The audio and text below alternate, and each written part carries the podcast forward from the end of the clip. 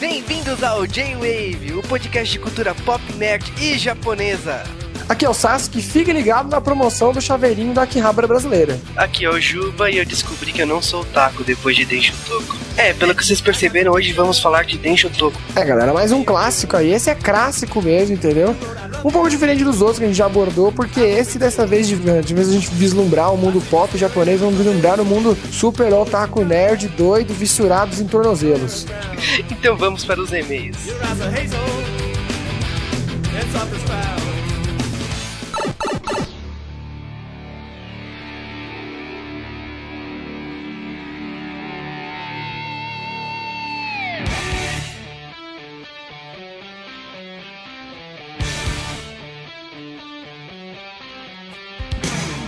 E agora vamos para mais uma leitura de e-mails no J-Wave, mas antes disso a gente tem que dar alguns recados para vocês. E como combinamos, vamos anunciar os cinco temas de podcast que a gente mais recebeu durante essa promoção do podcast de um ano de J-Wave. É, como, como a gente bem tinha dito, vocês podiam votar para escolher qual será o tema do nosso podcast de aniversário, que é agora é em novembro de 2010. Se você estiver ouvindo esse podcast depois, Bom, sei lá. Nós recebemos muitos e-mails mesmo, muitos, muitos, cara. E tivemos votos em vários temas. A gente separou aqui o que a gente tinha falado, os cinco primeiros, que são os temas que foram mais votados. Eu tenho uma felicidade imensa de falar que desde o meio dessa semana, Churato não está figurando entre os cinco temas mais votados.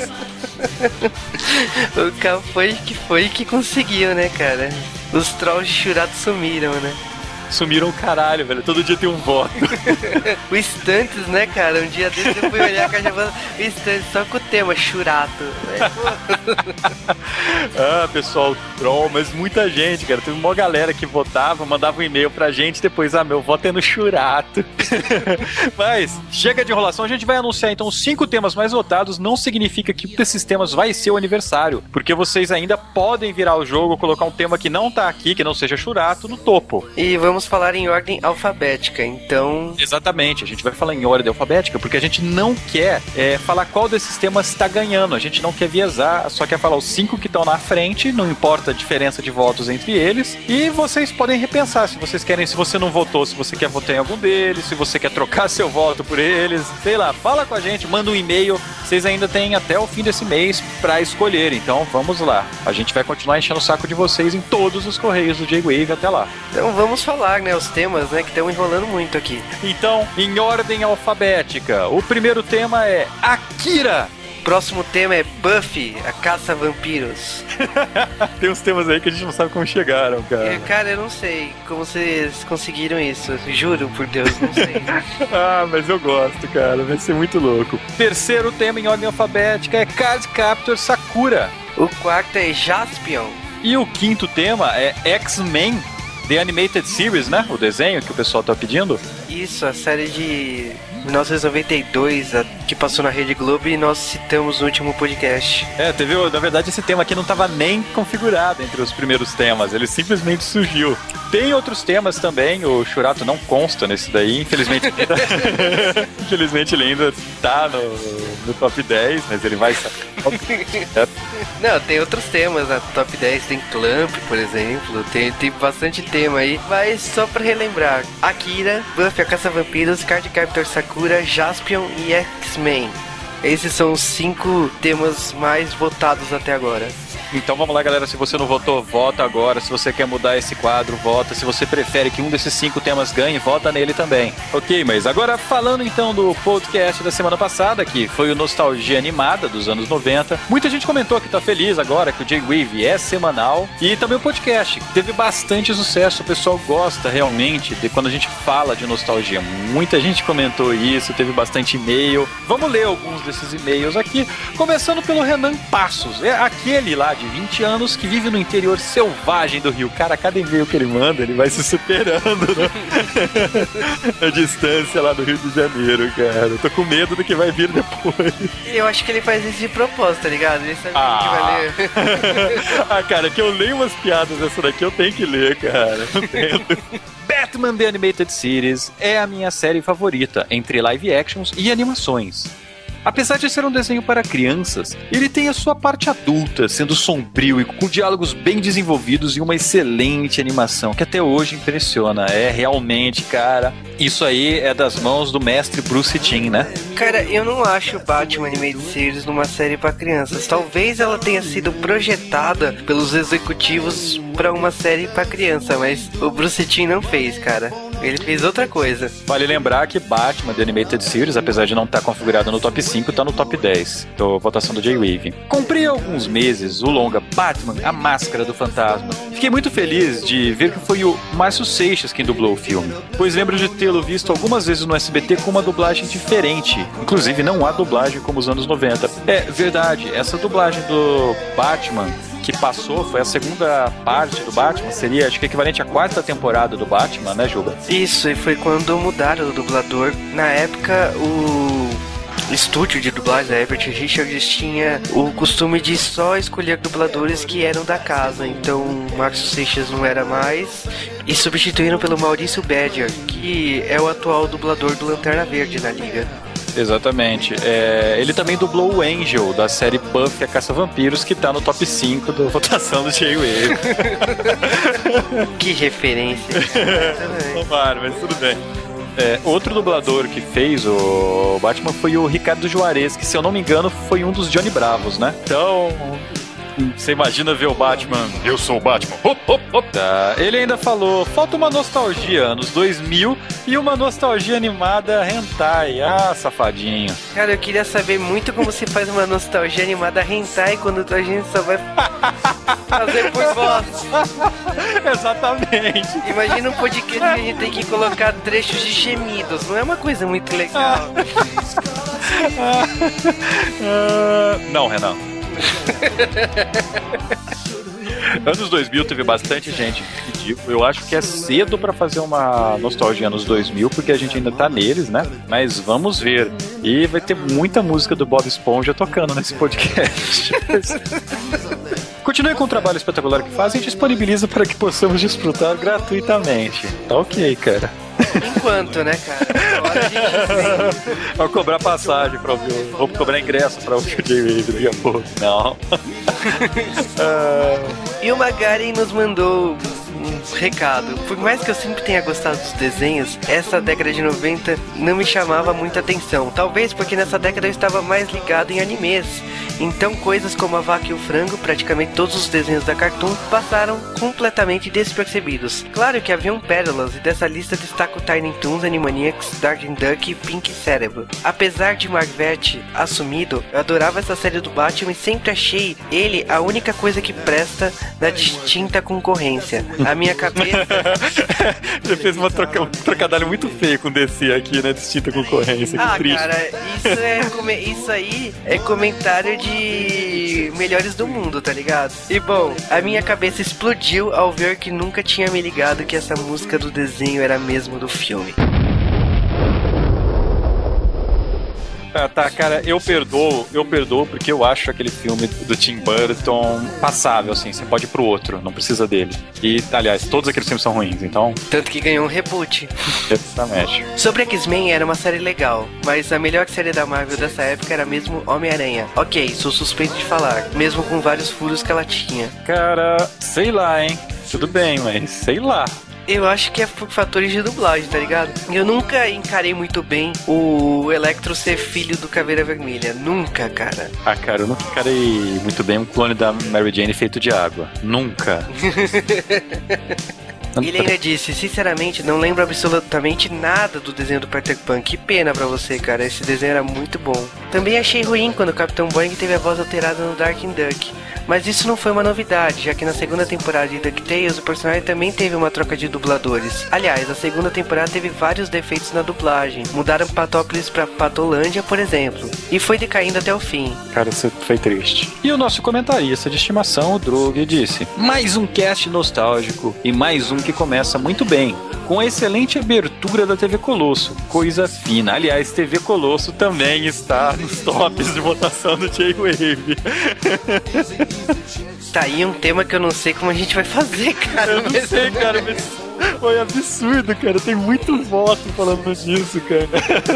Ele comentou também do mashup de músicas do DJ Massa, que foram aquelas duas músicas do J-Wave, né, cara? É. ah, cara, ficou muito bacana aquilo lá. Parabéns pro DJ Massa. E... e esse vai entrar para a lista dos meus podcasts favoritos. Não teve um desses desenhos que eu não assisti. Lembrou muito da minha infância. SWAT Cats, Animaniacs, Darkwing Duck, Batman, Doug eram sem dúvidas presenças confirmadas aí. Muito bom o cast.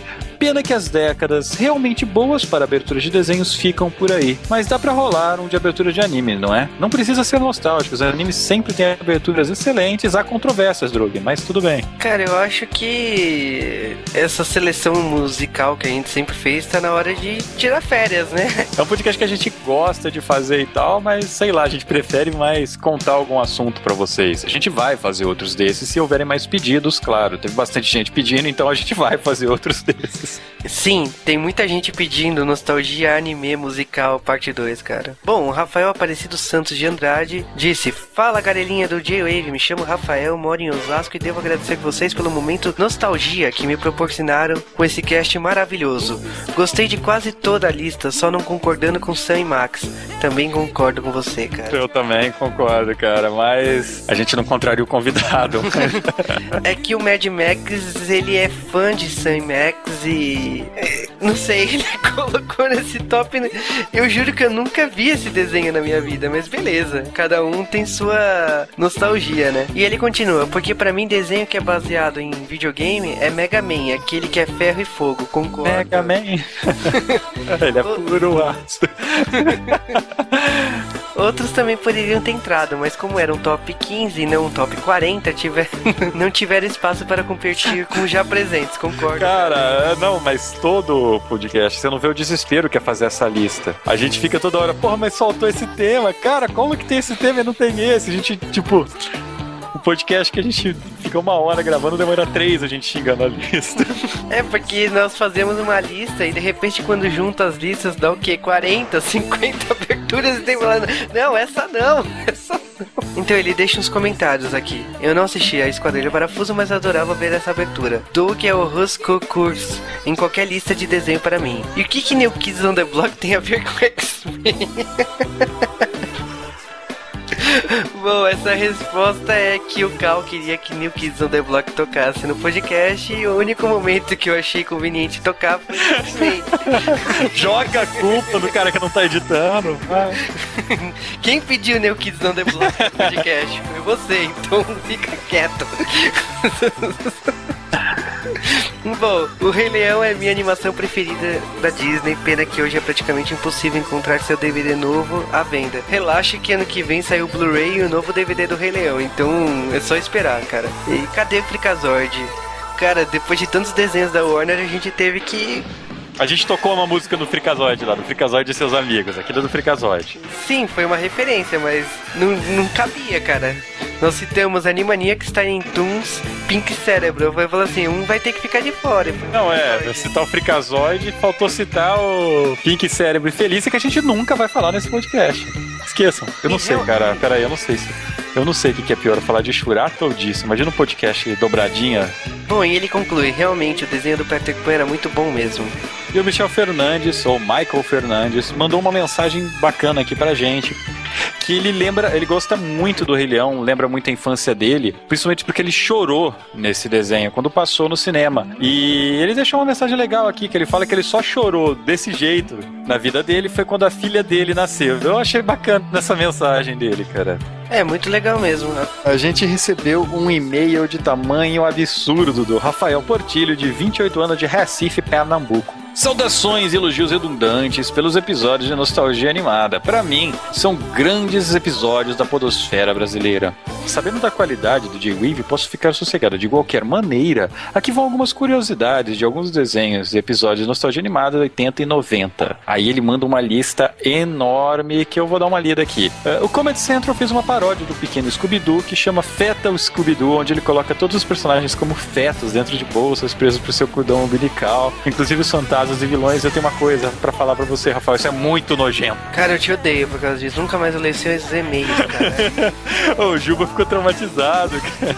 Não, é nojento. A gente vai deixar o link depois por pura sacanagem com os ouvintes, viu? Vejam a seu próprio risco. A gente vai falar, sei lá, que são fotos da Megan Fox para vocês clicarem. Depois do lançamento dos filmes do G.I. Joe e Transformers, a Hasbro vem estudando a possibilidade de levar Jeans hologramas para as telas de cinema. Vale lembrar que Jeans hologramas também é uma série de brinquedo da Hasbro. Cara, para quem me segue no Twitter, todo mês sai uma notícia disso, eu posto, fico todo eufórico e depois cancela essa notícia, eu fico puto. Então, é tipo, sei lá, cara, faz bastante tempo, acho que faz desde 2007 que, ou 2008 que estão falando dessa série da Jane. Eu realmente queria muito ver uma, uma série desse tipo, ou pelo menos uma atualização dessa série. Era uma série bacana pra época, como era, década de 80 tinha muita série bacana, mas eu sou a única pessoa que lembra dessa série, então é muito triste.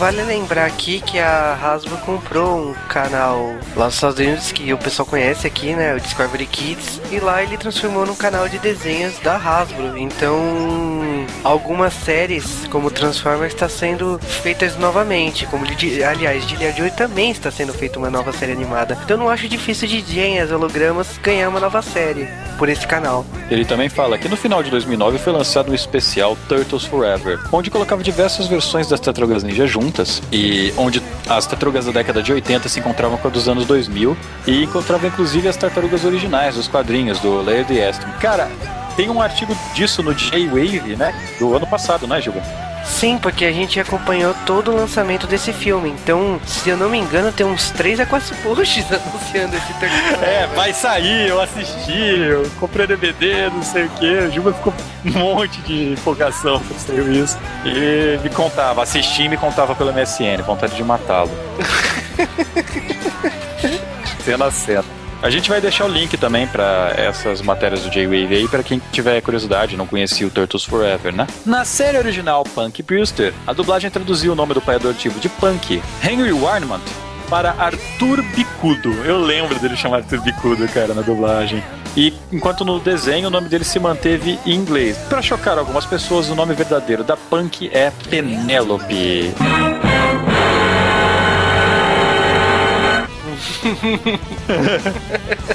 Cara, eu sabia disso porque eu revi Punk recentemente. Eu fiquei, nossa! E aproveitando, o Arthur Bicudo é feito pelo George Gaines, o comandante Lassardi.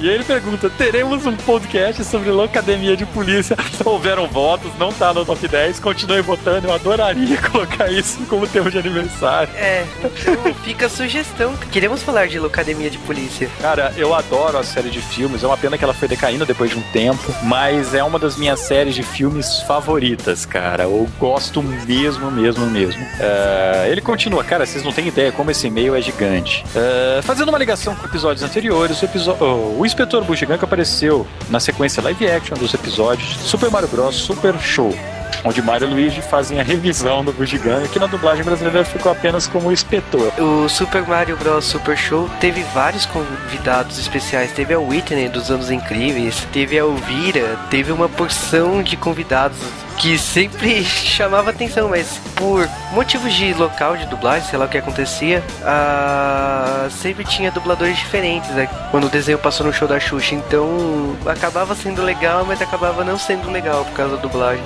Isso é uma coisa triste, cara. Creio que ocorreu uma licença poética. O trecho onde Batman canta não é do Batman The Animated Series, mas sim de Liga da Justiça Sem Limites. Mas a gente desculpa porque a cena é foda mesmo. A gente sabia que não era, mas o Juba insistiu toda hora. Não, eu vou pôr essa. Não, põe essa cena aqui no briga. Não, vou pôr essa cena. eu, briguei, eu briguei muito com o Cal nos bastidores. Eu falei assim: eu quero o Batman cantando. Falei, não interessa que é Liga da Justiça, eu quero essa porra dessa cena. Uma, é, uma menção deve ser feita ao dublador Jim Cummings, pois ele está presente na maioria das séries citadas na Nostalgia Animada, em suas versões em inglês. O Maguinho dos Ursinhos Games, o narrador de Animaniacs, o o Monterey Jack dos Defensores da Lei, o Darkwing Duck, o Prefeito Max de Sweet Cats. É, ele fez diversas vozes em A Vaca e o Frango, DuckTales, Freakazoid, Tailspin, Tartarugas Ninja, Timão e Pumba e a intérprete da abertura de Extreme Ghostbusters. Porque estamos falando de dubladores, talvez a voz mais ouvida nessas aberturas seja do brasileiro Pedro Lopes, dublador do Timão do Rei Leão. Aliás, vai ter algum J-Wave sobre dubladores? Sim, vai ter um J-Wave sobre dubladores. A gente tá correndo atrás disso, a gente pretende chamar dubladores e tal. E só de curiosidade, a Miriam Fischer, né, dubladora da Botan, da Lilica, da Vaca e mais de metade dos personagens que a gente citou nesses podcasts, ela também canta várias aberturas. É, normalmente ela faz como back vocal. Mas presta atenção. E ainda falando de dubladores, ele fala que no J-Wave da TV Cultura foi feita uma piada do Doug ser o Bob crescido. E aí ele cita que o dublador é o mesmo. É, na verdade, a gente citou isso no podcast, né? A gente falou isso no podcast Nostalgia Animada, que metade do time de dublagem é o mesmo e com personagens bem equivalentes. Então eu fiz a brincadeira, né? O Doug cresceu e tá todo mundo lá ainda. Para terminar, deixo uma curiosidade sobre Tailspin. Originalmente, a série teria o Capitão Boeing como protagonista. mas ela tinha que se passar 20 anos depois da Grande Guerra, ou seja, da Primeira Guerra Mundial, e não poderia bater cronologicamente com DuckTales. Então mudaram os personagens. Essa notícia explodiu minha cabeça, assim.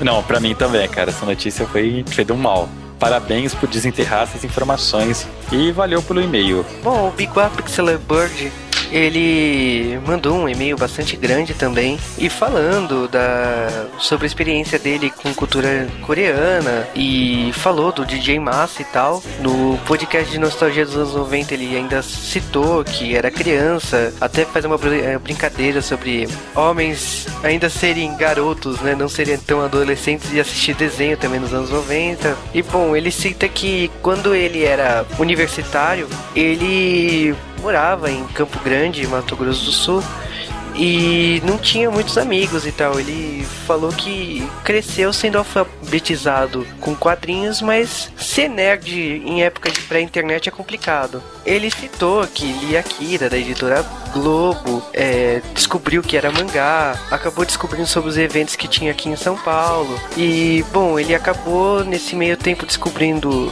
a garota que ele acabou se casando, né? Que ele até fez uma brincadeira em outro podcast que era a Motoko dele. É, e ele ainda diz: Imagina ser o único otaku da cidade, o fanboy de quadrinhos, e esse foi meu eu durante quatro anos. Ele termina falando do último ano de faculdade, do TCC, e que durante o TCC ele acabou descobrindo o nosso podcast. É, ele fala que mudou para Brasília depois e como ainda não tem amigos na cidade, ou muitos amigos, os, os amigos dele acabaram virando podcast, né? A turma de discussão dele são os podcasts que ele ouve. E pede para continuar, então continuaremos, cara.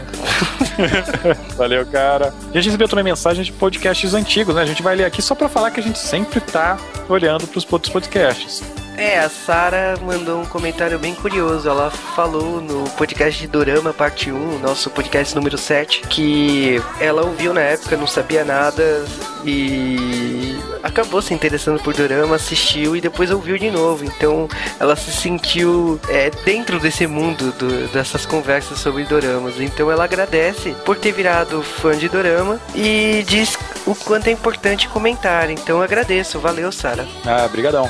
Olha só, galera, se você quer ver seu e-mail lido aqui, você tem que mandar um e-mail. E para mandar ele, você manda para jwavecast.gmail.com. Se você quer mandar tweets, é só mandar para jwavecast. E se quiser mandar comentários, é só responder no post do blog J-Wave ou em qualquer outro blog parceiro. Exatamente. E se você quer mandar um comentário de voz, você pode também é, através do jwavecast.gmail.com. É o mesmo esquema, você vai lá e manda mensagem de voz, é bacana. Bom, galera, vamos pro nosso podcast dessa semana, que eu não estou presente, haha. Então, tchau pra você, Cal.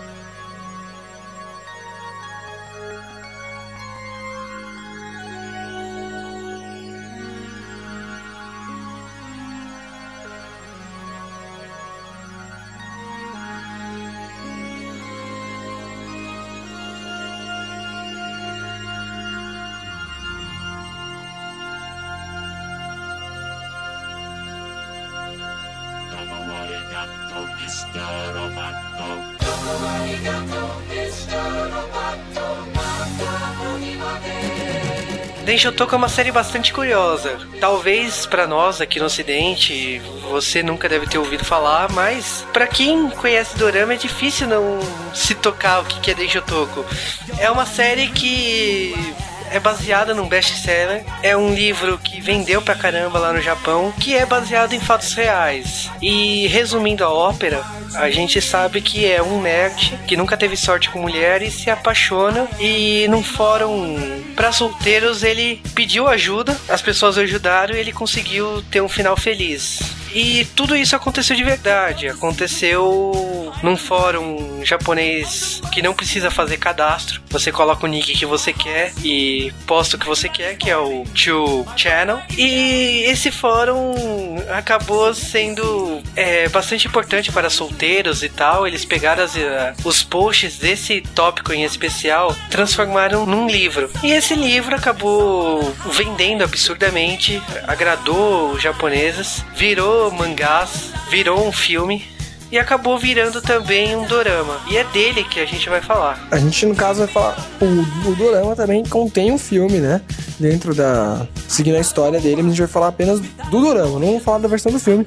Porque seria falar a mesma coisa, só que na outra versão. Aliás, a versão do filme eu nem cheguei a ver, porque eu já tinha visto o dorama e tinha me falado que não é tão boa quanto o dorama. É, geralmente os filmes ficam difíceis de competir com o dorama, porque eles. O filme é mais. é curto demais para contar as coisas, né? Se bem que esse dorama eu achei ele meio grandinho, né? Quantos episódios são mesmo, Juba? Então, são 11 episódios. O Densho Toku filme, a gente não vai falar, mas só resumindo aqui, eu assisti. Ele foi feito em 2005, na mesma época da série. Até o ator, que é o Takayo Yamada, ele faz uma participação especial bem rápida no drama, mas eu acho que para quem vê o Dorama primeiro, sinceramente, não rola. Eu vi depois e achei uma péssima adaptação. Então, deixa pra lá, né? Agora, voltando ao Dorama, o Dorama foi feito em 2005 também. Ele, ele deu uma boa audiência. Ele tem uma abertura que a gente já comentou aqui no podcast, que é o Twilight feito pela Electric Light Orchestra, que é uma música antiga e é uma referência a uma abertura, um ensaio da Gainax, no, logo nos primórdios. É uma referência bem pequena e você, para quem é otaku, se toca disso. No encerramento, acabou sendo Sekai Osoria Aito Ibun Daze, que é do Sambo Master. Também, para quem conhece Naruto e outras séries atuais, vai conhecer essa banda. Que é uma banda muito boa. Aliás, a abertura é meio clipe deles, eles aparecem na, na finalização. A abertura na finalização, eles aparecem junto com os personagens do Durão. Uma finalização bem legal, eu gostei. E a abertura é legal também comentar que a imagem que é usada na abertura é de uma personagem que foi criada pro Durama e que hoje ganhou até anime, né? É, aquela personagem que é a Mina, ela foi feita só pra essa abertura. Foi uma abertura feita pela Sunrise. Pra quem conhece de anime sabe que ela produz Gundam, entre outros animes. Code Geass. Sim, Code Geass. Bom, ela tá aí até hoje, virou um personagem bastante famoso depois de Densho Toku. Mas bem depois, né? Bem depois, acho que foi uns Demoraram. depois. Demoraram, eu fiquei na curiosidade. Eu acho que podiam ter feito um pouco mais cedo. Dava pra, dava pra ter pego mais embalo da série, né? É, mas voltando aqui à série Densho Toku, a gente conhece o personagem do Yamada Tsuyoshi, que é interpretado pelo Ito Atsushi, e ele é um nerd bem complicado, porque ele tem 23 anos, é virgem, nunca encostou numa mulher. Nove rina? é, outro clichê. No nível pior, no nível pior, né? Porque tinha 19. De óculos, camisa listrada, vai todo dia, quer dizer, ele vai todo sábado pra Akihabara fazer compras. Resumindo, é um otaku normal, um otaku japonês, antes que o pessoal daqui me taque pedras. E sem sorte nenhuma pra mulheres. Aí um dia ele tá lá no metrô, tem uma garota lendo Código da Vinci. Não sei se você sabia disso. ela tá lendo. Não reparei. Qual livro que ela tá ela falando? tá lendo o Código da Vinci. E um bêbado vai lá atormentar ela. Ninguém toma atitude. Como bom japonês, todo mundo fica quieto, né? É claro, é um senhor de idade, gente. Ele faz o que ele quiser.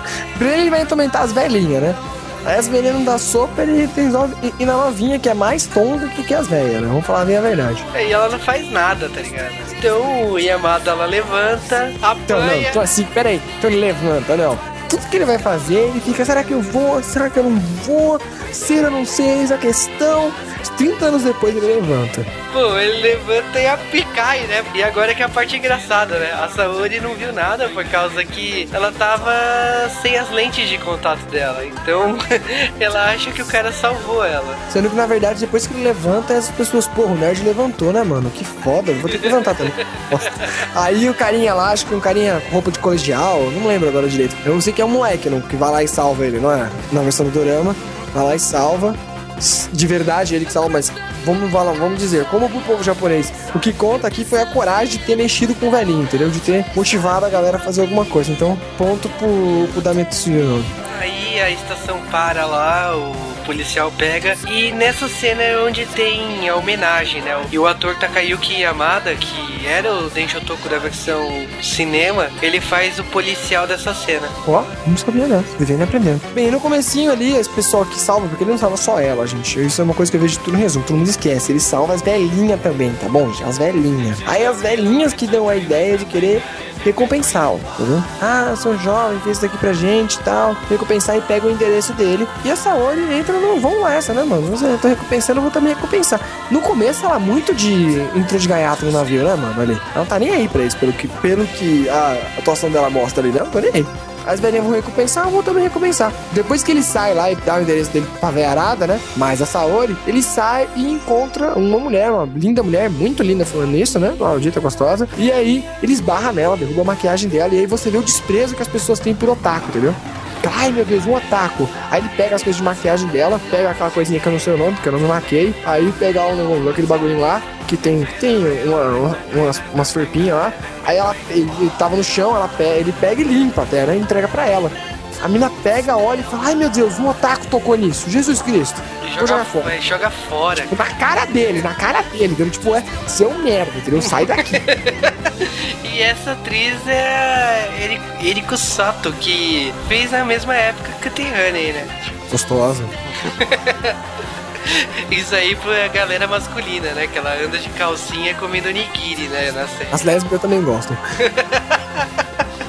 e bom, ele chega em casa, escreve lá no fórum, olha, conheci uma garota linda, maravilhosa e tal, peguei, pegou contato? Não. Aí... Não, peraí, conheci uma linda, maravilhosa, pegou contato? Não, ela jogou a coisa que eu toquei fora, porque pra mim quem é linda é Erika, né, A, a Misato, ela é bonita, mas é tipo tipo modelo, né? Vamos falar bem a verdade. Quem é linda e maravilhosa é a outra, né? Mas tudo bem, ele, como a outra não deu bola pra ele, ele, ele foi falar, não, que nerd é uma miséria, né, mano? A mina olhou pra ele, não, não teve desprezo, tá dando bola, né? Porra. Ah, cara, entre a Iriko Sato e a Ito Mizaki aí, o, o, nerd só teve chance com ela, então vai ser ela a gostosa, né, da história. Tinha as velhas também, tudo bem. as velhas eu ignoro. Agora, nada Elas deram mais moral, elas deram mais moral. E bom, chega chega um dia lá que ele chega do trabalho, vê a, uma caixa da Hermes, vê que é uma xícaras e tal. E ele fala assim: olha, ela me deu um presente da Hermes e tal. O pessoal, Hermes e tal, começa a batizar ela de Hermes. Ele também não sabia o nome dela. Não sei porque na, na caixa de correio tava o telefone dela, né? É porque é Japão, né? As pessoas preenchem aquele, aquele bagulho do CEP por inteiro, Juba. São pessoas honrosas. Ah, é? A gente não, a gente, a gente dá gato naquilo. Vai, é porque é Brasil, né, mano? Você vai, imagina se no correio você colocar assim, seu telefone telefone naquilo. Iam te passar trote todo dia, mano.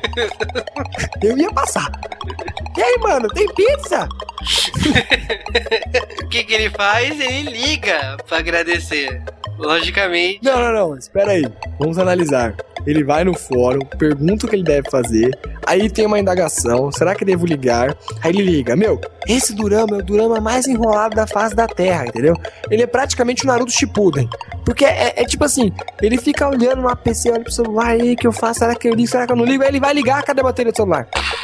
tipo, meu, o Durama enrola em coisas que você duvida que é impossível de enrolar, mas ele enrola, ele enrola, ele enrola pra dedéu. E aí, no, aí com a apresentação do fórum, é apresentada uma coisa que é muito legal nesse Durama. Os outros muitos personagens que existem no Durama. São muitos personagens. Pra um Durama tem muito personagem. É tipo como o Hanai Uridan que a gente falou, que são os personagens convidados, só que aqui são o pessoal do fórum. E o fórum só tem maluco, só gente doido de pedra. Tem um que é viciado em trem, ele sabe todas as linhas de trem no Japão, e isso é uma coisa muito difícil de decorar, gente. É mais fácil de decorar os kanji chinês todos do que decorar essa porcaria. Ele tem um que é viciado em sapato, tem um que é viciado em. Uma, uma mina que é viciado em moer, essas coisas moês da vida. Sempre se veste de, de Lolita, assim. Tem vários viciados. Acho, acho que não aparece todos desde, desde o começo, né? É, Eles vão aparecendo conforme os episódios, eles vão aparecendo e alguns até vão saindo. Porque tem pessoas mais normais dentro do fórum. Como no começo, tá um jogador de basquete que tá com o pé machucado no começo. Ele fica no fórum por falta de fazer. É, são vários gêneros e tal. Não, nenhum personagem desse é explorado, é sempre usado uma câmera no mesmo ângulo, mostrando como se ele estivesse na frente do computador. São vários personagens desse ângulo. É muito engraçado ver a empolgação deles incentivando o personagem. E ele acaba ganhando o apelido de Denshotoko, né? No momento você não sabia quem ele é, até que ele começa a sumir e ele começa a digitar com o apelido de Denshotoko. É, porque isso acontece porque um, aliás, um dos personagens importantes dentro do fórum, que é um dos poucos não assim tão nerds ali, é o Guru Shun que faz um, faz um personagem que a gente chama de o hacker maneiro, entendeu? É hacker maneiro. Mas Ele tem nome no Dorama, é citado no nome dele? Eu chamo de hacker maneiro. É o Minamoto Munetaka. É importante aqui falar que, por mais que a gente fale de todos esses personagens, tem alguns que não tem nem nome, cara. Você vê a ficha do elenco, não tem nome. Ele é Music Otaku, tá ligado? Ah, Otaku de música. Não tem nome. Não tem nome mesmo. O dele nem sabia que tinha. Deve ter falado uma vez lá que outra. Enfim, ele tá lá no fórum e aí ele sempre, quando todas as coisas vão acontecendo, ele fica mandando imagenzinhas, tipo aquelas imagens do GameFAQ, sabe? Feita no, no, no TXT, uns desenhozinhos mó, mó estiloso. E é pra isso que ele serve, entendeu? E aí na foto, e ele nunca escreve. E aí na foto que fazer, ele, como ele com a história começou devido ao trem, ele chama ele de de o, o homem do trem, deixa eu tocou. Ou aqui no Brasil seria o maníaco do trem, né? Foi uma coisa, dessa. E logicamente ele desenha um trem, que é muito bacana. Nossa, desenha muito, meu Deus, velho. Eu não desenho nem, nem usando a minha mão um trem daquele maneiro, ele só usou os, os comandinhos básicos que o DOS aceita. Chique pra dedéu aquilo.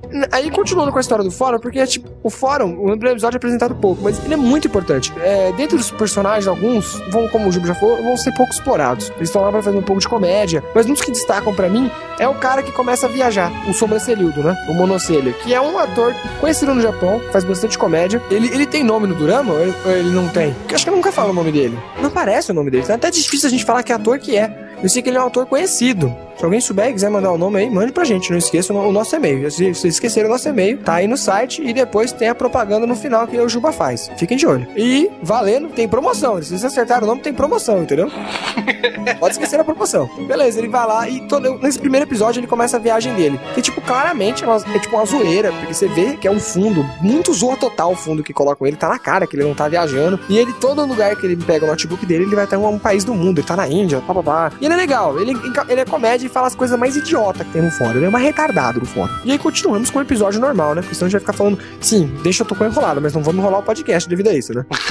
É, logicamente. Bom, a série começa a se desenvolver com o personagem, né, Denshotoko, que é o Yamada, se preocupando com o visual dele. E ele começa a querer sair com ela, ele consegue. Depois de muitas tentativas, ele liga a primeira vez, ela tá no encontro, ele acha que ela tem namorado. Depois ele tenta no dia seguinte no trabalho, a bateria acaba. E é um escarcel pra ele conseguir comprar um recarregador ou pegar um recarregador. Nossa. Não, não, não, peraí. A parte do carregador, vamos pausar. A parte do recarregador é muito comédia. É enrolada, é muito comédia. Ele, ele vai, na, ele vai no- numa lojinha de conveniência. Meu, aí a lojinha é assaltada, vem a SWAT, né? Umas coisas assim. Tipo, ele é muito do azarado, entendeu? Ele é muito do azarado. velho. Puta que azar do inferno que acontece com ele. E sem contar que só nos primeiros episódios começam a tocar músicas muito legais. É, Esse Durama se destaca pela trilha sonora, não causa só porque tem de blues, mas pela trilha sonora muito boa, internacional, aliás, né? Tem no comecinho o Mr. Robô, bem no comecinho, lembra? O começo do Durama é nada a ver. Eles estão, tipo, mais passionáveis. Eu quero entender aquilo um dia.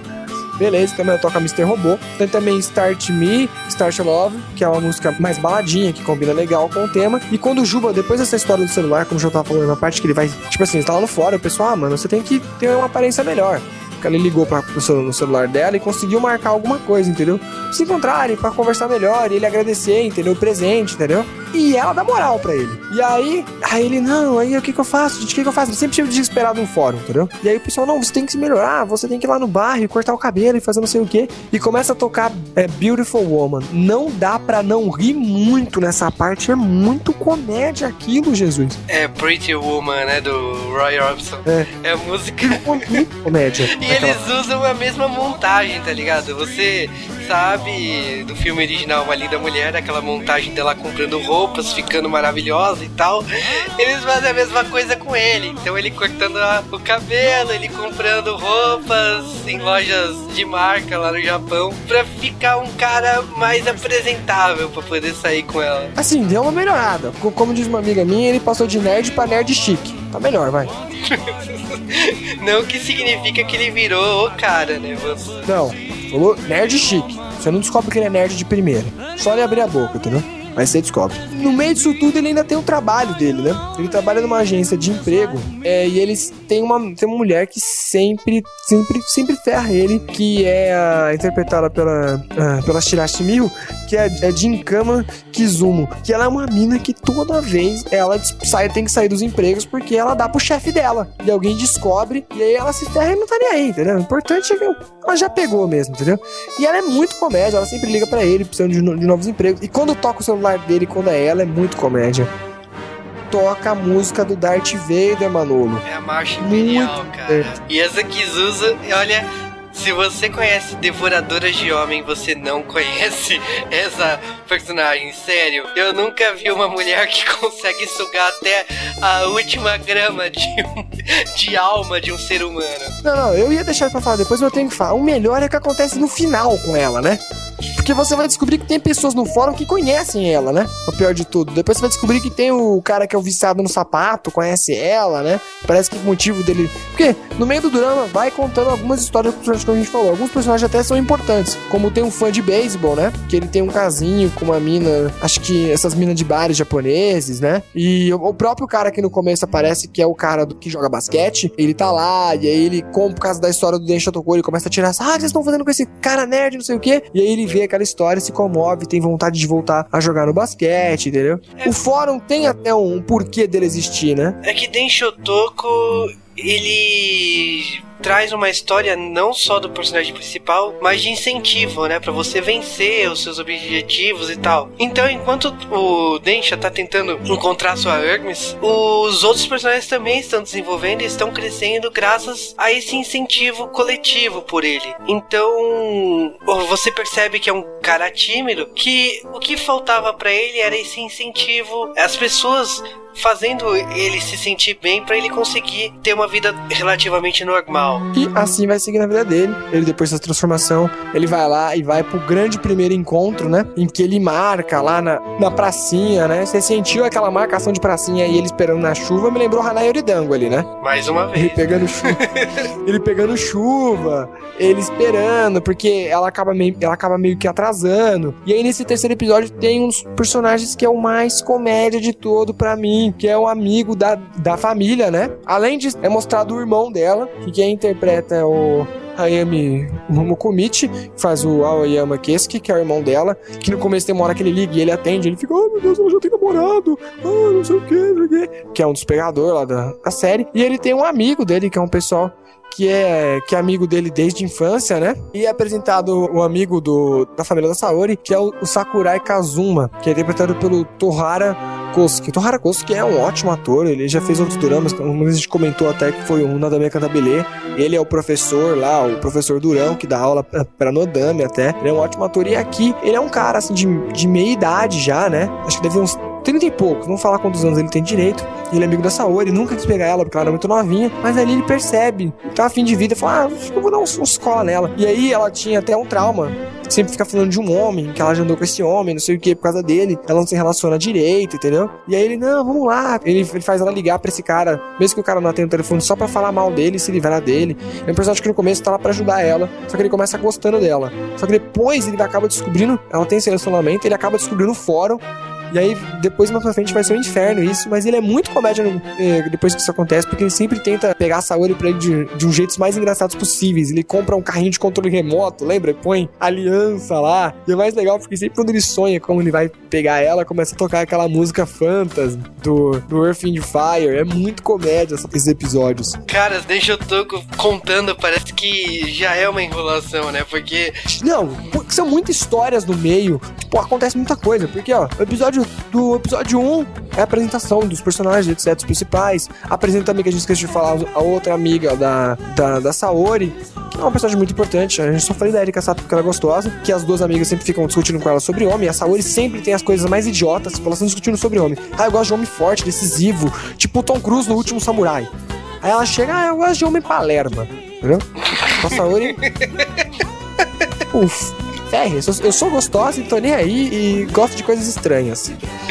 E aí tem esse tipo, tipo, que tipo, é a única explicação do porquê que ela dá bola pra um cara daqueles, Tonho, que é até menor que ela, né, velho? O cara é muito menor que ela. O cara é muito baixinho, cara. Muito baixinho, muito comédia. E aí, esse foi o primeiro episódio, tem essa conversação. No 2, ele se mata para marcar um encontro, gente. No episódio 2 é só pra ele se mar marcar um encontro e se transformar num cara menos nerd, ou nerd chique. No 3 é esse encontro, que é uma coisa meio Hanayoridan, que ele tem que esperar na chuva, e aí tem esse cara que aparece, e aí ele tenta dar em cima, mas ela vai lá e foge, acaba indo lá no encontro. Até que ele leva ela no encontro, né, velho? Esse é mais comédia, porque ele que leva Kazuya, ele que acaba levando a Saori pro encontro. Aí depois tem o 4, porque. Ah, sem mencionar que o Yamada, né, o Denshi, ele também tem problemas, porque ele não sabe que lugar que ir, ele começa a ir nos restaurantes uma semana antes para poder convidar ela pra ir naquele restaurante. Tipo, ele é muito bitolado. Aí ele chega não. no restaurante e ele começa a pedir todas as comidas para poder recomendar alguma coisa no dia Ele que... leva no caderninho e começa a anotar. O cara é nerd, tipo, na essência, tá ligado? Na essência, na essência. O cara é nerd na essência. Claro, tudo isso por ajuda do fórum. Você acha que ele se moveu um passo sem perguntar? Perguntar no fórum, né, gente? Quando ele vai no restaurante, ele arruma a confusão número 2. Depois da confusão número 1, um, foi ligar para ela, a 3, que foi conseguir o um encontro, a confusão número 3 é ele falou merda. Ele pergunta qual é seu hobby e ele fala navegar. Só que ele fala o jeito que ele fala navegar, ele fala surfing, e depois ele ia falar, tipo, na internet, e ela, ai, que legal. Ele não quer contar que ele não surfa, que ele é um nerd, entendeu? Resumindo, ele fala assim, ah, então, eu gosto de surfar. Ela olha e fala de ondas, né? Ele percebe que fez uma cagada, porque agora ele não vai se desmentir. Em vez de falar assim, ah não, eu gosto de surfar na internet, não. Ele pede pro chefe dele ensinar a ele a surfar pra poder impressionar ela. Não, e ele tenta surfar, é um, nossa, é Jesus Cristo Senhor, velho. Ele é muito nubs, ele não consegue. Ele compra aqueles livros Como Surfar para Idiotas, entendeu? tipo, não, ele é mais idiota do que o livro pensa. Né? É inacreditável. Ele só se ferra. Isso tudo naquela enrolação mexicana, ele lá no fórum, os planos de outros personagens vão aparecendo. É nessa altura já que, o, que você descobre que o hacker tem uma menininha, a única menininha bonitinha que tem no fórum, ela tá lá porque ela tomou fora do, de uma pessoa, depois ela vai descobrir que a pessoa que ela tomou fora é do hacker. Sabe, começa a entrelaçar as histórias dos personagens ali dentro do dorama e tudo isso pra enrolar porque ele vai surfar. Ele tem, ele, acho que ele tenta ir na praia uma vez pra, pra surfar antes de chamar ela, não tenta? Claro, né? Chama ela depois, acaba pagando a Mas ele vai sozinho antes. Sim, vai. Vai de uma roupa ridícula. Claro, né? Ele é um nerd, acho que ele sabe de roupa. E, bom, enquanto isso, ele tá tendo que trabalhar com a Kizuzu, né? A Jinkama lá, e ele sofre com ela. E as coisas começam a se desenvolver. Tem um filler no meio da série que eu não gosto, que é quando. Um filler? Um filler? A série toda é, é firulada, mano. Mas não, mas tem um em especial que eu não gosto muito, que é quando a Saori tem um admirador lá, um cara que tira fotos dela e tal. Ah, é. Ah, eu acho legal, porque, porque tipo assim, nessa parte da série é que ele começa a mostrar. Esse é o, esse é episódio 15, esse é o episódio 5, né? Ele começa a mostrar é, coragem pra ela, entendeu? E nisso tudo, acho que tem, tem uma hora que depois quando ele tá começando a sair com ela, que a Saori resolve fazer um encontro às escuras chamando mais gente pra ir com eles, né? E ele não tem quem chamar, ele chama os amigos nerds que a gente não tinha comentado ainda. Que são os caras mais comédia do universo, velho. Os caras são tão nerd que um deles é viciado, tarado em tornozelo. Sim, gente, tornozelo, sabe? A parte do seu pé ali embaixo. Inacreditável, E o outro faz umas piadas com tartaruga horrível, né, mano? Os caras são muito tonho. Os caras são muito tonho. E ele não tem amigo pra chamar pra ir, ele chama esses dois caras. O melhor dessa cena é a cara da. Da Eriko Sato, né, cara? Da Eriko Sato. Impagado. Que? Esse nerd? O que? Tem cara pior que ele? Jesus. Cara, sinceramente eu não tenho palavras pra isso, cara. Eu não tenho palavras pra isso. Vendo Densho tocou, eu, eu vi que eu não sou uma pessoa tão nerd. Eu me senti bem vendo Densho tocou, aliás. Depois desse episódio do Stalker aí, que ele vai atrás, descobre, descobre que é um nerd pior que ele, entendeu? Morre de medo, só fica tirando foto da mina, mas o cara é muito, muito stalker, tem muita foto dela. Ele vai, descobre, eles dois até choram junto, mano. Sério que eles choram junto? É muito mexicano ali, velho. Tipo, Eu, quando eu vi Deixa Tocou, eu comecei a achar que as novelas mexicanas eram normais, entendeu? Porque é muito embromado esse episódio. Aí vem a. Começou a, a luta pela confissão do amor, que é quando o, Kazuya começa a tentar dar em cima dela e vem, e vem as coisas. Ele começa ali a pensar, falar que gosta dela, mas ele não consegue. Essa parte da, da, da série começa mais uma enrolação para mostrar os outros personagens, o que, que vão acontecendo com eles, entendeu? Quais são os vícios, alguns não mostram direitos, alguns mostram, por exemplo, quando ele sai de casa, ele encontra sempre os menininhos que jogam PSP. Você lembra disso daí, Ju? Uhum, que ele sempre tá andando com o PSP indo pro trabalho. Aí ele, ele conversa com os molequinhos que também estão com PSP. E aí um desses molequinhos é filho ou conhecido de um dos caras do fórum, né? Uhum. E ele sabe as estações de trem também. Mostra que, tipo assim, eles estão no fórum, mas são pessoas do Japão e moram perto ali até, né? E aí vem um episódio sobre o aniversário dele, não é? É, tem esse episódio do aniversário, mas o principal aqui, como qualquer dorama, qualquer série tradicional, ele vai te apresentando os personagens, ele vai te cativando para te dar uma facada no final, né? Porque a série começa a te sufocar da metade pro fim, que é quando aparece o rival dele, que é o Kazuya. E você sabe, né, cara? O Yamada é um lixo por natureza. Sem o foda, ele não ia a lugar nenhum. Com o rival, piorou, tá ligado? ainda para piorar essa situação, a Jinkama acaba sabendo do fórum, né? Também. E o rival também acaba descobrindo do fórum. Oh, e aí, quando ela descobre do fórum, ela ferra a vida dele. E ela percebe que ela ferra. E é muito comédia que ela faz, lembra? Ela fica com dó dele, vai na casa dele, arranca a roupa dele e fala: Não, eu vou dar pra você aqui mesmo porque eu tô com dó de você. A cena ela invade o quarto lá, deixa ele de cueca e fala assim: Não, não vai rolar. Você é muito necks, muito magrelo, né? é muito hilário. Assim, ele abandona o fórum, ele se sente um loser. Aí ele indo lá em Akihabara, ele começa a ver um monte de gente aqui do fórum que fica preocupado com ele e começa a fazer campanha por toda Akihabara. É, onde está o Densho Tocou? E ele não entra mais no fórum. Dão lencinhos falando pra apoiar ele, banner, painel. Aliás, vamos explicar a história do lencinho pra quem não entende. No Japão, uh, distribuir flyers o pessoal não gosta, não, nem chega a ser proibido, mas é visto como poluição, você tá destruindo árvores, etc. Agora, entregar lencinhos de papéis não é útil, porque você acaba usando esses lencinhos, entendeu? Então eles entregam os lencinhos e com o lencinho vem uma mensagem sempre e mais uma nota cultural do tio Sasuke. Continue. Mas assim, a série começa a chegar na sua conclusão, que é você saber, a Saori vai perdoar ele por ter exposto toda a relação, a vida dela num fórum, será que eles vão ficar juntos e tal? Fica essa pressão. Os últimos Será que a fumaça do Lost vai ser explicada direito? Essas partes. Não, e sem contar que antes disso, já, o, o Juba adora pular as partes do Durama. O Juba, para de tentar fazer o, o Durama não ser enrolado. Você tá esquecendo da, de toda uns 3, 4 episódios que fica com aquela viadagem de que a mãe da Saori resolve casar de novo, não é? Aí ela não quer. Meu, tipo assim, se a história principal já é enrolada, os, os outros personagens enrolam mais ainda, entendeu? Tipo, Deixa eu Tocou é tipo do drama que tem muita característica de novela brasileira. Porque tem o núcleo do fórum, tem o núcleo do, dos bonitos pegadores, o, o, núcleo da empresa, tem o núcleo da gostosa, que é a Erika Sá tem aquela amigazinha tosca dela, entendeu? E esses núcleos dão bafafá, entendeu? E quando eles interagem entre eles é pior ainda. E eles enrolam muito. Tem, tem, como o episódio tá falando, tem episódio lá do. De quando os três amigos vão pro negócio de otaku, que aí depois, por causa dessa história que eles tentam ir no evento de otaku, ele não conta pra ela, inventa uma outra história, e ela descobre, ela fica brava, porque ela odeia homens que mentem, e ele acha que tá brava, porque descobriu que ele é um otaku, e fica enrolando pra caramba, depois ela descobre do fórum, ela fica mais brava ainda, e o outro acha que vai pegar ela, mas o outro só se ferra, ele tenta, ele tenta dar um anel pra ela várias vezes, sempre que ele tenta dar um anel, alguém rouba o carro, aí ele fica, ah, Saori, meu carro, o anel, ele sempre se ferra, meu, e é muito enrolado. E sem contar, como eu já falei, a história dos personagens do fórum, que eu nem me lembro mais agora, porque é muito enrolado, entendeu? Mas a história, eu acho que assim, a Saori tem aquele trauma de homem mentiroso. Aí depois ele confessa que é otaku e tal, mas ela não liga. Ela não liga. Não tá nem aí que ele é otaku. Foda-se. Eu também gosto de Evangelho, se voltar lá faz. Aí eu acho que ele liga o foda-se, tá ligado? Ele volta com aquele visual otaku dele, de camisa listrada, que até então ele ainda tava Fingindo, fingindo ser gente. É, ele tenta conseguir o perdão dela de qualquer jeito. Ele vai lá na firma dela. Ele tenta fazer coisas que consiga atrair a atenção dela. Conseguir namorar ela de novo. Mas a enrolação vem. E na verdade ele acaba conseguindo devido às outras pessoas que percebem que ele é legal. Até o irmão dela, que mal conhece ele, quando ele vai na casa, dá um. Sai daqui, moleque! Sai daqui! aqui, pirralho, entendeu? E baixinho do jeito que ele é, o, o Mokumoji tem 1,86, né? Maldito filipino com japonês alto, né? E ele baixinho, um metro e meio, mó de medo do irmão dela e sai correndo, é engraçada essa cena. É, mas também, né, tinha que ser um irmão alto, né? Porque a, a Ito Mizaki é uma atriz alta também, né? Pra caramba, né?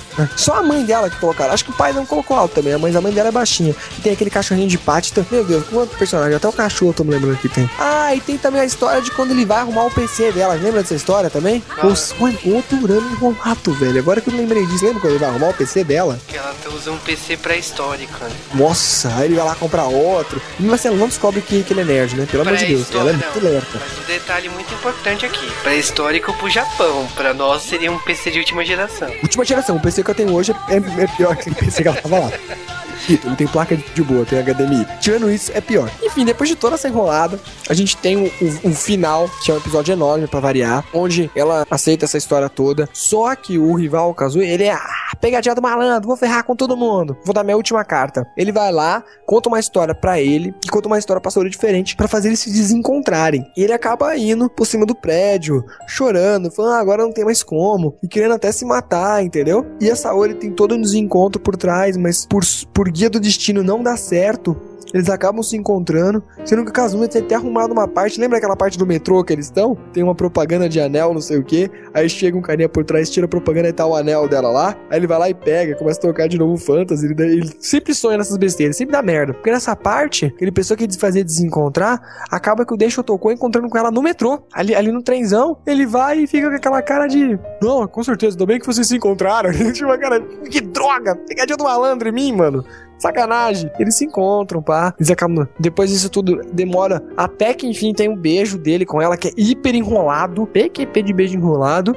Olha, cara, se você acha que novela brasileira tem beijo em todo momento, imagina Denshotoku que você demora 11 capítulos pra conseguir ver um beijo. 11 capítulos de 45 minutos cada um, cara. Demora pra caramba. E depois disso a gente tem um episódio especial que é pura comédia, onde dá um foco maior nos amigos dele, porque conta que os amigos dele nunca descobriram que ele é o Densho sempre liam um fórum. Aliás, um dos amigos dele teve uma história antes dali no fórum, que é o, o Guitar Man, né? E o personagem Matsunaga Yusako, ele teve um trauma semelhante ao Denshotoku que usava o apelido Gitarotoko. E, e é basicamente a mesma história, com um final infeliz. Ele tentando namorar a Eriko Sato, né? Que é a personagem Sawasaki Carro. Três vezes eu consegui. E ele tenta, ele conta pro fórum e tal. Ele leva pro estádio, lá faz todo um momento especial pra tentar catar ela e fracassa, né? Que é muito engraçado, a melhor parte desse episódio também é, é como eles lêem no fórum do que aconteceu no final, porque o Deixa demora pra postar a última parte, ele tava dando os pega nessa hora, até que enfim, né? E aí, quando ele posta, é muito comédia, porque os amigos dele ficam imaginando a cena final e resolvem redublar a cena, refazer ela. E é muito comédia, porque eles estão lá e eles tentam até refazer a parte do beijo, a parte do choro. Do nada, um deles tira um colírio, põe no olho começa a chorar. E fala: Não, você faz ela. Por que eu tenho que fazer ela? Porque agora eu fiz ele. Ah, droga.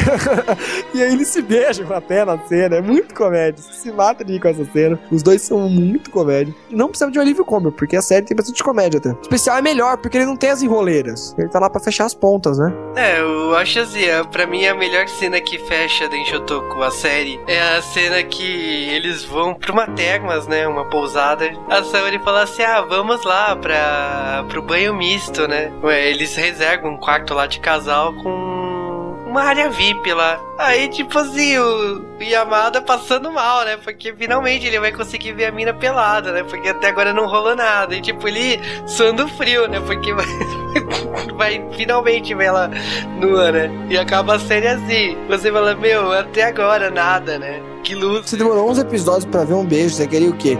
Mais 15 pra ver ela pelada? Pelo amor de Deus, não, dá, não dava, né? E você acha assim, a série acaba com um senso de humor incrível. Pra mim é uma das séries que eu mais diverti, assim, ria muito assistindo essa série. Foi uma das séries que eu mais dei Ford, porque eu não tava aguentando a enroleira mexicana. E você acha, acabou. Eu acho que não, não vai ter continuação. Felizes para sempre. Acabou, tchau. E bom, no ano seguinte acabou rolando especial Denshotoku Deluxe Saigo no Seizen. que em português significa a última cruzada, que é quando o Densha, personagem do Yamada, vai pedir a Saori em casamento. Olha que beleza, em um ano, né? Um ano depois da série ter acabado, eles finalmente vão se casar, né? E tudo começa com uma ideia da Mizuzu de ir até Bahamas atrás de uma pérola negra, que só assim ele vai ser feliz para sempre com a Saori. Então. Love Hero! ele vai ter... ainda, bem que ele não, ainda bem que não pediu pra ele passar da Todai, porque senão ia ser 5 anos, né? Do jeito que ele é idiota pra caramba. É, graças a Deus mesmo. E, bom, e, e, esse filme foi feito no auge do Piratas do Caribe e tal, por isso Pérola Negra, Bahamas, tem muitas piadas a filmes hollywoodianos. Tem até uma cena dele correndo atrás de uma pedra gigante lá, Indiana Jones. Tem muitas piadas. Tem, ainda tem a contraparte negra dele, né? Literalmente, que é ele mais moreno. É, que é o único que tem as bolas douradas. As bolas douradas. Em japonês, bolas, no sentido que você está pensando, seu, seu safado ou sua safada, se fala Kindama, que é bola dourada. Então você imagina já o resto, tá?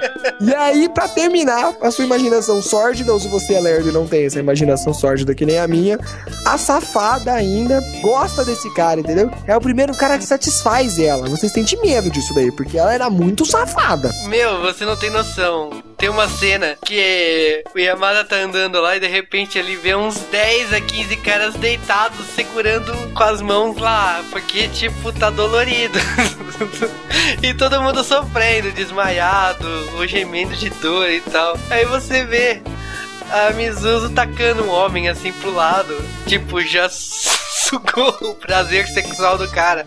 A Mizuzu nessa nesse especial ela tá mais exagerada ainda em relação. É uma, uma sucubus, mano. É uma sucubus. e aí mostra a organização dos caras que já tomaram fora dela. Tem o Hayama no meio. Tem geral, velho. Eu acho que tá, a única pessoa que não tá lá, eu acho que porque a Mizuno no, no, meio da série chega a namorar o irmão da Saori. Só que ele é fodão, então ele não vai na organização de quem já, quem já tomou bota, né? É. Mas tem até pessoal do fórum no meio dessa organização.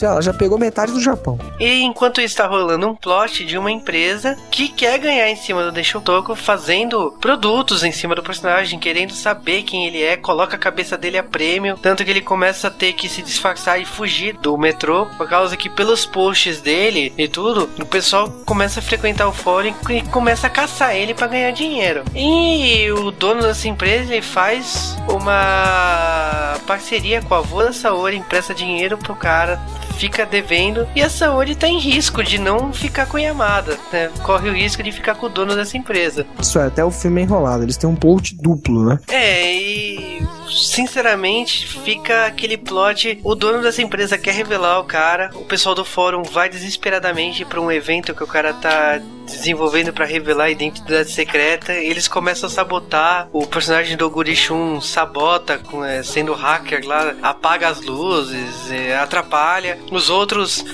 começam a pedir pelo amor de Deus para não olharem pro cara e tal. Enquanto isso, o, Den o Dench ele tá todo né, tristão lá atrás do palco, que é a única maneira de de tudo acabar bem e tal, ele acha que a única solução é ele revelar quem ele é. Enquanto tá subindo as cortinas, ele ele tá lá, lá, com a cabeça baixa e tal. Bom, todo o pessoal do fórum consegue convencer a todo mundo lá não olhar para ele. Então acaba que Toco continua sendo uma lenda. O filme legal, mostra os personagens novos que você queria ver. Mesmo eu que achei enrolada a série, ainda queria ver mais. A série é boa pra caramba, gente. É, ela ainda tem um pouco de comédia. Eu preferi mais o episódio especial do que o filme, que foi mais focado mais em comédia ainda. Mas o filme é legal. Como o João falou, a zoeira que eles fazem com. A zoeira que eles fazem com os filmes americanos é legal. De novo, tem aquelas músicas. Tem uma parte que ele tá na. Quando ele tá lá em, na América Central, que ele é pego pelos índios canibais. E aí ele tá com a bonequinha a Matilde, que é a bonequinha do Ganda, que toda hora aparece, ela ele mostra a bonequinha e todo mundo, oh, bonequinha Matilde! E acham que é uma deusa, e ele deixa a bonequinha por lá e não é pego. Ele fica triste porque perdeu a famosa bonequinha do Ganda dele. Aliás, essa bonequinha a gente esqueceu de comentar, né? É porque deixa o conta muita enrolação. Tem a parte que ele tenta parar de ser otaku, ele tenta jogar fora os bonecos dele, põe numa caixa branca, só que ele põe, só que a caixa de sem querer pôs o um remetente e tudo mais. E vem um outro nerd, muito mais nerd que ele, tem até uma, um olho desenhado na mão, lembra? Também põe uma caixa no rio, só que quando ele chega em casa, as duas caixas caixas então lá, porque o povo japonês encontra caixa, duas caixas brancas cheias de bonecos, uma tem um remetente tentando levar pra casa dele, porque ele foi o único idiota que colocou remetente na caixa, né? E... Ele tenta trocar os jogos de PlayStation 2, lembra? E ganha um PlayStation 2X, que é aquele PlayStation 2 de luxo que até grava DVD. Ele, tipo, não consegue parar de ser nerd, gente. ele tenta. A dubladora toda Keiko, que faz a voz da Matilda lá do Gundam, ela faz a mãe do Densha. O ator do Densha, ele quebrou a personagem da mina que custava 400 mil ienes. ele quebrou no ensaio.